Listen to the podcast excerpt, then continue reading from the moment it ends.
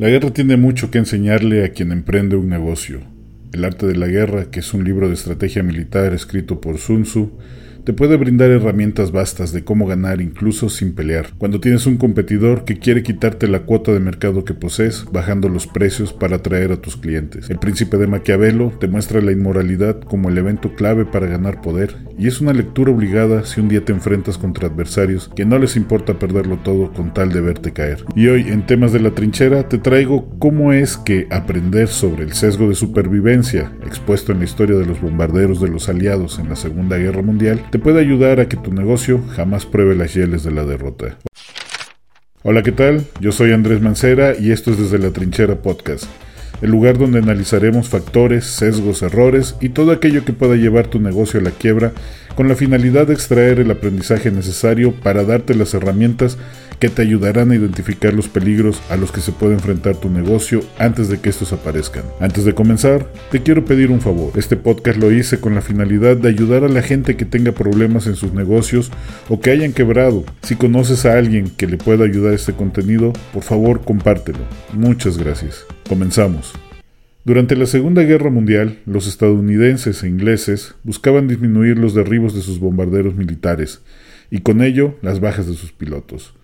Blindar un avión para aumentar su resistencia al fuego de los cañones antiaéreos y aviones de cazas enemigos tiene como contrapartida un incremento de su peso, lo que incide negativamente en sus prestaciones. Por ello el blindaje íntegro no era una solución viable. Así que para intentar averiguarlo se registraba tras cada misión cuántos de los aviones habían caído y cuántos habían regresado con o sin daños. Los que volvieron dañados, se les hacía un examen para ver dónde había recibido más impactos y reforzar esas zonas. Al poco tiempo se dieron cuenta que los aviones seguían cayendo igual. Después de estos pobres resultados, se juntó un grupo de expertos para buscarle solución al problema. Después de un minucioso examen, uno de los miembros del equipo, el señor Abraham Walt, llegó a la conclusión de que las zonas más vulnerables, las más indicadas para un posible blindaje, no son aquellas con más impactos registrados, sino aquellas donde se observaron menos en relación con los que cabía esperar. Es decir, los aviones que caían por fuerza deberían de ser alcanzados en las zonas donde los que regresaban no habían sufrido impacto. Lo letal es aquello que no se observa. Para los expertos parecía clara la respuesta a la pregunta, ¿qué parte del avión habría que reforzar? Todos señalaron el fuselaje y las alas como las partes que había que reforzar, todos excepto Abraham Walt, quien dijo que el refuerzo en el avión debería realizarse en las partes del mismo donde no había impactos de balas o donde había menos debido a que cuando el avión recibía muchos impactos en esas partes no volvía para contarlo. El bajo nivel de impactos en los motores indicaba que cuando los aviones recibían demasiados explotaban y el avión no volvía para contarlo. Luego la solución pasaba por protegerlos. Los datos eran los mismos, pero no supieron ver la solución. Ya te lo había mencionado en el episodio de qué es lo que no sabes que no sabes de tu negocio, en el cual te platiqué acerca de lo que puede estar mal en tu negocio y quizá no te has dado cuenta. Incluso te deseé que tuvieras una paranoia sana, ¿recuerdas? Pues bien, este caso de los bombarderos lo podemos extrapolar al tuyo y ver qué consecuencias arroja. Fíjate que hay mucha información en el mercado de cómo hacer bien las cosas o cómo mejorar lo que ya estás haciendo. Hay mentorías sobre negocios, libros sobre emprendimiento que te enseñan las 10 formas de cómo ser más exitoso, las 5 cosas que debes de hacer si quieres llevar tu negocio al siguiente nivel las tres maneras de salir victorioso en el liderazgo. También hay podcasts de emprendimientos que son muy buenos y que tienen verdaderas intenciones de ayudar a transmitir sus conocimientos. Hay canales de YouTube, hay youtubers que te pueden explicar cómo hacer planes de negocios. Hay TikTokers hoy día que te están enseñando muchas de estas cosas. Y en fin, hay una playa de personas y recursos que te muestran el cómo hacer las cosas. Pero difícilmente hay quien o que te diga el cómo no hacerlas, que te señale los errores que tú no ves. En la historia de los bombarderos, igual había un mapa de los disparos que había recibido los aviones que lograban llegar a buen término. Los disparos recibidos, los que podemos ver, son las cosas evidentes que tienes que mejorar en tu negocio y para los cuales ya hay bastante literatura. Es decir, o sea, te puedes topar con que sabes que tu administración es deficiente y para ello buscar un libro o puedes contratar a alguien para que te ayude a solventar este problema. Puede ser que tu problema provenga de una mala gestión de recursos económicos y, la tengas muy bien identificada y para esto pues te contratas un administrador. Pero de ahí tenemos los lugares donde no hay balazos o hay muy pocos. Lo más seguro es que cometas el mismo error que cometieron los primeros militares a los que les dieron la tarea de encontrar qué es lo que era prioritario brindar primero, y tú decidas estudiar o contratar expertos en estos temas para arreglar cosas que ya tú tienes identificadas como problemas. Le invertirás tiempo y recursos, y al final quizá tengas un fracaso rotundo, la caída de tu avión por cosas que no habías contemplado. ¿Qué tal que tu problema proviene de que tú no tienes un seguro de gastos médicos mayores y de pronto te enfermas de dengue, malario africano, cruzado con VIH canceroso? Déjame compartirte que la principal causa de quiebra en los Estados Unidos son problemas de salud graves para los que los emprendedores no estaban preparados. Déjame te cuento que cuando el negocio que tuve apenas había alcanzado el punto de equilibrio, mi abuela un día ya no despertó, no se murió, ya no despertó. Nos hablaron al local y tuvimos que bajar para llevarla corriendo. Pensamos que ya había muerto. Afortunado desafortunadamente todavía estuvo un mes con nosotros, el cual estuvo en un mes privado. Al final de cuentas falleció y cuando nos iban a entregar el, cuerpo de mi abuela, pues también venía la cuenta. La cuenta era desorbitante. Tanto que ni toda la familia junta hubiéramos podido pagar el adeudo. Y si no fuera porque una de mis tías tenía un seguro médico de gastos mayores que cubría el total del adeudo, hoy día la historia que te estaría contando sería muy corta. ¿Qué me dices si entre tu proyección de gastos no has incluido un seguro para las unidades de tu negocio ni las mercancías que transportan. Tengo un amigo que afortunadamente se salvó de un asalto, que sufrió donde casi se convierte en un asesinato. Gracias a Dios pasaron cosas fuertes que solo quedó en una muy mala anécdota. Para ese momento mi buen amigo no tenía seguro y quién sabe, a lo mejor ahorita todavía no, no lo tenga. La situación no está como para hacer este incremento en, en tu proyección de gastos. Pero ¿Te imaginas qué hubiera pasado si lo hubieran dejado lesionado? Tengo otro amigo al que le robaron un camión con todo y carga. El camión estaba asegurado, pero la mercancía no. No, imagínate que tú tienes un negocio donde tú mismo transportas tu carga y te roban, no sé, un 60, un 70% de todo tu capital en esa carga que estabas transportando. ¿Qué le pasaría a tu negocio? ¿Te has puesto a pensar en eso? ¿Qué me dices de las inversiones que tienes en criptomonedas? No como una inversión con un horizonte de 5 o 6 años. O sea, no que lo dejaste ahí pensando que lo vas a retirar de aquí a X cantidad de tiempo, sino que lo metiste y es tu capital, es un capital móvil que vas a necesitar en cualquier momento. Pero imagínate que de pronto lo necesitas cuando hay una tendencia a la baja de esta criptomoneda donde invertiste.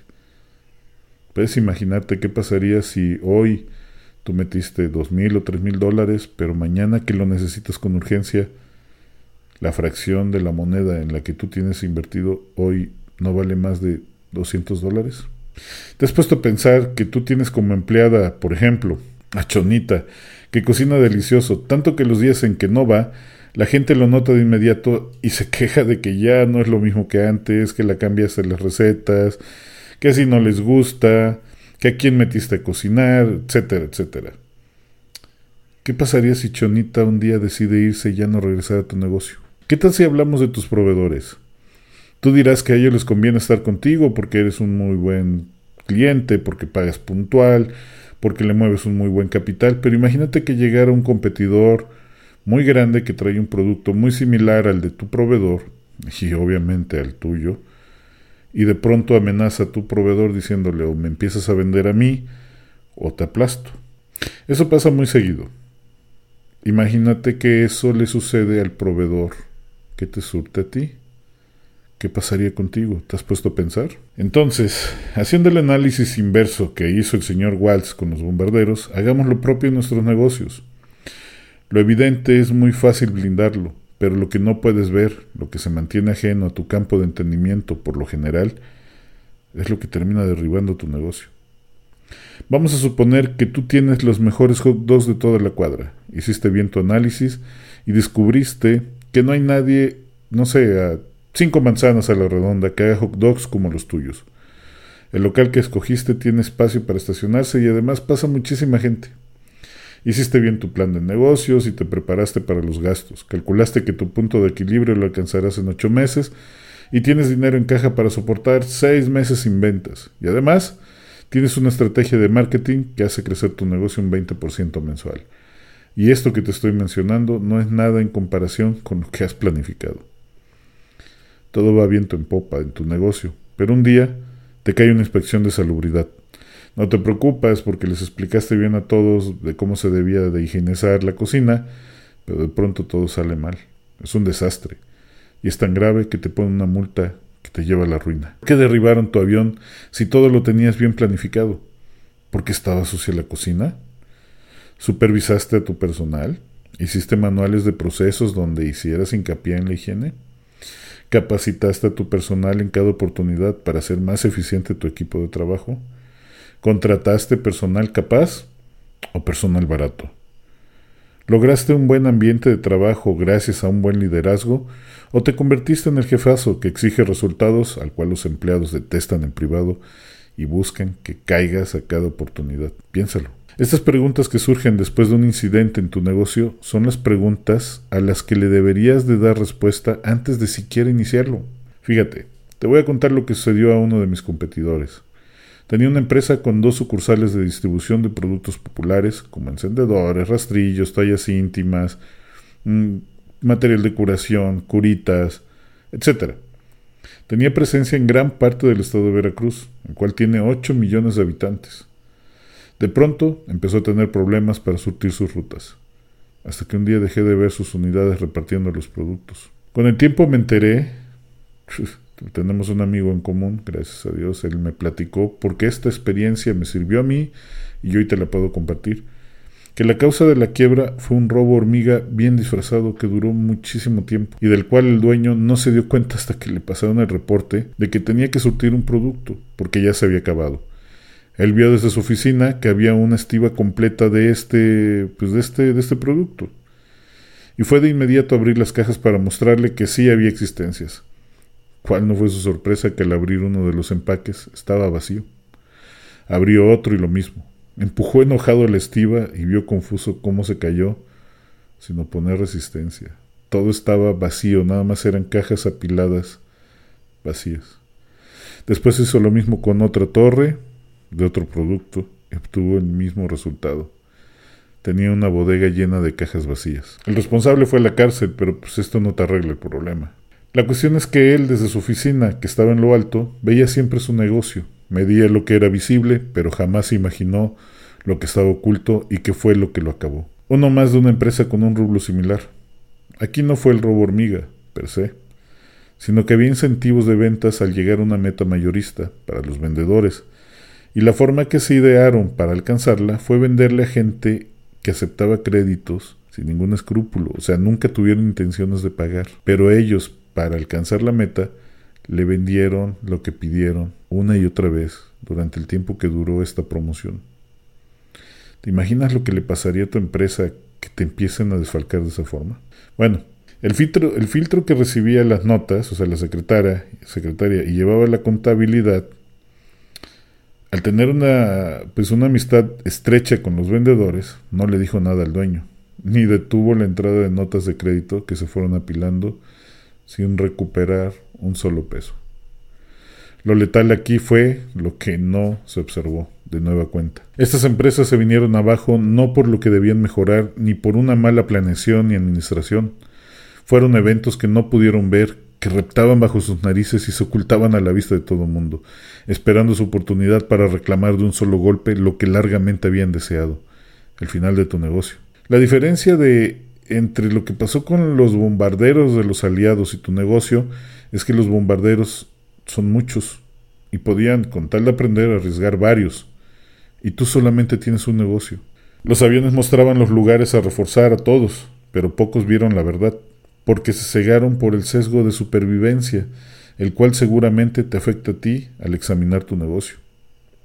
El sesgo de supervivencia en el caso de los bombarderos es que para tomar decisiones solo se consideraba los aviones que habían logrado regresar a casa y no los que habían caído. Por eso es que en primera instancia querían reforzar los puntos donde habían recibido más impacto los aviones supervivientes. Y lo que hizo Walt fue algo contraintuitivo para el momento, que fue reforzar las zonas donde no se veía nada, porque seguramente los aviones que no habían regresado era porque allí habían recibido la metralla. Al hacer esto en tu negocio, Plantea cuáles son los problemas que tienes visibles y ya que los hayas hecho, pues, busca información o contrata a alguien que pueda ayudarte a gestionarlos. Pero examina a profundidad las partes que crees que no te dan o no te darán problemas. Digamos que las partes que no han recibido metralla. Créeme, te puedes llevar sorpresas perturbadoras, pero que si las encuentras a tiempo te evitará comprobar con tu propia nave el por qué es necesario reforzar las partes donde no hay metralla. Al hacer eso en tu negocio, plantea cuáles son los problemas que tienes visibles. Y ya que lo hayas hecho, busca información o contrata a quien pueda ayudarte a gestionarlos. Pero examina a profundidad las partes que crees que no te dan o no te darán problemas. Digamos que las partes que no han recibido metralla. Créeme, te puedes llevar sorpresas perturbadoras, pero que si las encuentras a tiempo, te evitará comprobar con tu propia nave el por qué es necesario reforzar las partes donde no hay metralla. Si tú quieres hacer lo necesario para encontrar y atacar los errores que pueden hacer sucumbir tu negocio, déjame darte tres consejos. Pero antes de que los escuches, no se te olvide suscribirte y comentar. Muchas gracias. 1. Si tienes un negocio en el cual embodegas mercancías, revisa el trabajo de los bodegueros con mucho rigor, tanto como hacen las estivas, si son empaques muy voluminosos, hasta cómo entregan los productos al cliente final o el personal de reparto. En ocasiones, la fuga hormiga se da en los lugares menos pensados. Me tocó ver cómo sacaban limas para afilar dentro de bultos de azúcar previamente preparados y en contubernio entre bodegueros, cargadores y personal de ventas. Ten mucho cuidado con esto. 2. Crea un manual de procesos. Esto es de manera muy sencilla, una guía con las normas o pasos que deben de seguir todos los empleados que integran una empresa. Por ejemplo, para los encargados de la cocina en el ejemplo de los hot dogs, al entrar a trabajar su manual debe decir qué normas deben de seguir de higiene personal y qué pasos se deben de seguir al entrar a la cocina, como por ejemplo, en primer lugar, desinfectar todas las áreas, trapear con X producto, limpiar el área de trabajo inmediatamente después de terminar y desinfectar, y un largo etcétera. Esto te servirá tanto para evitar que te pase lo del ejemplo que di, como para que el personal nuevo que entre tenga la información por escrito de qué es lo que se espera de él, cómo debe de trabajar para evitarte los problemas que ya mencioné. 3. Un ambiente laboral agradable es esencial para maximizar el rendimiento de tus empleados. Sin embargo, un ambiente relajado en las normas establecidas puede dar lugar al libertinaje de los procesos y causarte problemas como el ejemplo que te puse donde la secretaria pasaba por alto notas de crédito incobrables. Sé muy riguroso con las normas y las sanciones que hayas establecido, aplicándolas inmediatamente que haya una falta para evitar que se repita nuevamente. Espero que estos consejos te hayan sido de mucha utilidad y te ayuden a salir de la trinchera.